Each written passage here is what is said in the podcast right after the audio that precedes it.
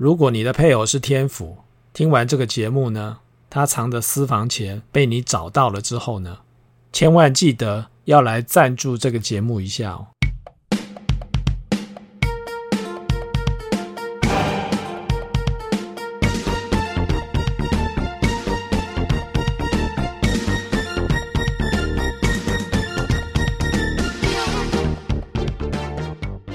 这一集我们要继续谈谈紫微主星的冷知识。如果要问十四主星当中呢，哪些主星非常的啰嗦？第一名就是天府，天府又叫做大啰嗦。第二名呢，当然就是天梁，天梁呢又叫做小啰嗦。这两颗星呢都有一个特质，只要打开话匣子，大概就会讲得没完没了了。以实际的案例来看，命宫有太阴，通常是比较内向、保守，甚至于呢有一些害羞。尤其是女性的太阴呢，有时候话也不多。但是如果身宫是天梁，那又会变成什么样的状况呢？年轻的时候或许害羞，话不多，但是当身宫开始发作，大约是四十岁之后呢，天梁这种啰嗦的特质呢，慢慢就会影响太阴。年轻时候的害羞啊，话很少，就不见了，变成了只要打开话匣子，就讲得没完没了。电话一讲就是两三个钟头呢，也是非常稀松平常的事啊。如果你的配偶是天府坐命，那么今天呢，你更要听这一集，而且要谢谢我。因为我要告诉你一个天府的秘密，就是天府一定会藏私房钱。如果你还认为他没有藏私房钱，那就是你找不到，不是他没有藏。天府的福德宫一定有贪狼，除了代表天府的欲望很多之外呢，也意味着天府有非常强烈的危机意识。而藏私房钱呢，就是一种危机意识的展现。万一我临时要用钱的时候，不用跟别人要，也不用跟别人讨。以实际的案例来看呢，当你向天府求证他有没有藏私房钱的时候呢，天府就会赏你一个大白眼，然后说：“这是什么奇怪的问题啊？哪有人不藏私房钱的？”所以，如果你的配偶是天府，听完这个节目呢，他藏的私房钱被你找到了之后呢，千万记得。要来赞助这个节目一下哦。十四主星当中呢，生活作息最不正常的就是太阴和太阳。所谓的作息不正常呢，通常就是指他们晚睡、夜猫子，或者是越到半夜呢，精神越好。当然，这种作息不正常呢，也和他们的处事态度、行为模式或者是心态有些关联。太阳的作息不正常呢，大都源自于太阳往往高估了自己的能力，尤其是时间管理的能力。太阳叫做孝顺顾家，也叫做官禄主，重视自己的事业和工作。同时呢，太阳也重视群体，也重视朋友，既要重视家人，又要重视事业，还要重视朋友。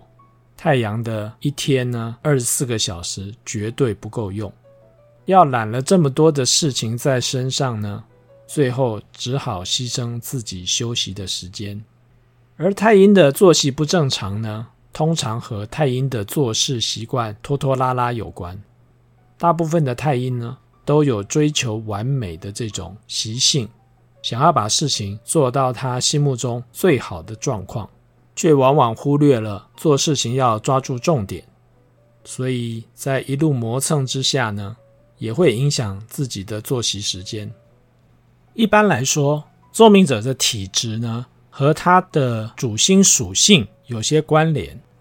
譬如说，属水的星曜天同、天相，比较容易有泌尿系统或者是肾脏方面的毛病。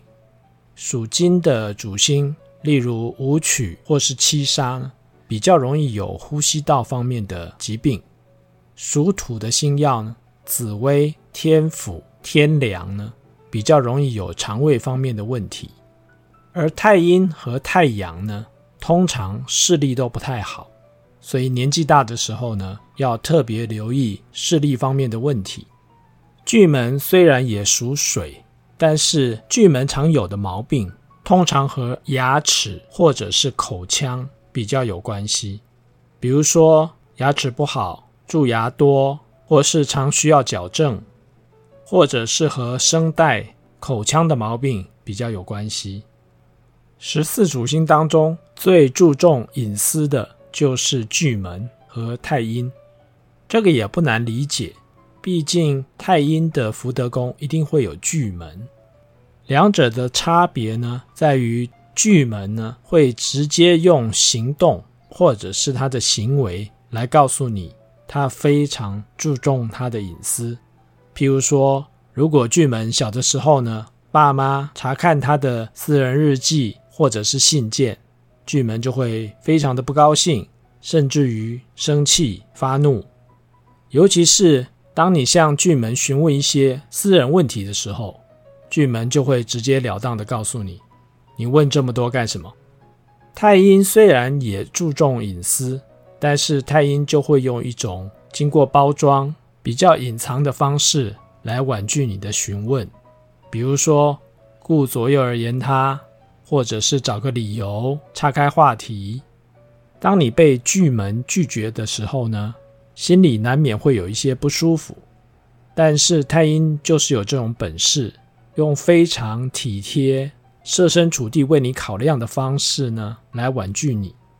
天府和天相呢，被称为衣食之星，也就是注重吃穿。你也可以说，十四主星当中最重视吃穿的就是这两颗星了。但严格说来，如果拿这两颗星来比较的时候呢，还是可以分出高下。通常呢，天府比天相更注重吃这件事情，而且天府呢吃得更高档，吃得更精。而在穿着方面呢，天相就略胜一筹。虽然天府要求要穿得高档，但是这个高档呢，通常就是价位取向。或者是品牌取向，非名牌不穿，或者是太便宜的衣服呢，不敢穿。严格来说，天相不只是注重穿着，而更重视整体的搭配，不论是颜色、款式、材质，都是天象会关注的地方。相较之下，天府就比较注重品牌或者是名牌。选择衣服的时候呢，往往会挑那种 logo 比较大的，让人远远呢就可以看到他穿的是名牌的这种服装。如果天府的穿着叫做奢华，那么天象走的风格呢就是低调奢华。天象既然是衣食之星呢，会注重吃穿就不是什么新闻了。但是十四主星当中最挑剔的一颗主星呢，就是天象，挑吃、挑穿，还有认床。先来讲一下挑吃。挑吃表面上好像是讲要挑贵的吃，或者是要挑好的吃。但是对于天象来说，挑吃可能是指有某些东西不吃，譬如说不吃香菜，不吃葱姜蒜，或者是某些的水果。颜色很鲜艳，比如说西瓜，所以不吃西瓜。几乎每一个天象都会有至少一种食物不吃或是不喜欢吃，这个叫做挑吃。你也可以说是挑食。挑穿听起来好像是一定要好的，或者是一定要贵的才要穿。但是一个五六岁的天象小女生，每天要上学之前呢，就会跟妈妈讨价还价，要穿什么样的衣服，搭配什么样的鞋子，或者是什么样的裙子，才肯去上学。你就知道挑穿是什么意思了。认床也是天相的一大特色，只要换了环境，换了床呢，就睡不好。因此，对于天相来讲呢，要出差，就是一件痛苦又麻烦的事情。有些天相呢，就会出奇招，要出差的时候呢，就把睡觉用品一起打包带着。比较夸张的例子呢，就是天相出差的时候呢，一定要带着枕头一起出差。最喜欢吃醋的两颗主星呢，就是廉贞和贪狼，尤其是廉贞。不过廉贞的吃醋呢，通常发生在感情的面相。也就是自己的配偶或是伴侣，如果对其他的异性稍微好一点，或者是体贴一点，那么廉贞呢，就非常容易因为感情面相的这些事情呢而吃醋，而且呢促进还不小。如果你的配偶或是伴侣是廉贞作命，那么就要奉劝你行为要检点一点，不要自找麻烦。廉贞的促进呢是蛮可怕的。另外一颗会吃醋的主星呢是贪狼，可是贪狼的醋意呢和廉贞就不太一样了。廉贞会针对感情的面相吃醋，但是贪狼呢就会对同性也产生醋意。什么意思呢？贪狼是一颗需要舞台的主星。所以，任何人只要抢了他的舞台，或者是没有办法让别人注意到他的存在，贪狼的醋意就产生了。所以，比贪狼长得帅、长得美、有钱、家世背景好、工作事业比较成功、钱赚得比他多，这些呢，都会让贪狼产生醋意。你觉得会吃醋的人很可怕吗？那你就错了。比吃醋更可怕的是记仇。我们来看看哪几颗主星最会记仇。虽然大家都不太喜欢会记仇的人，可是要记仇也不是那么容易的。第一个，你要有非常好的记性，才有办法记仇。第二个，你要感受力非常的强，或者是心思细腻，才会对别人的敌意。或者是恶意呢，感受非常的明显。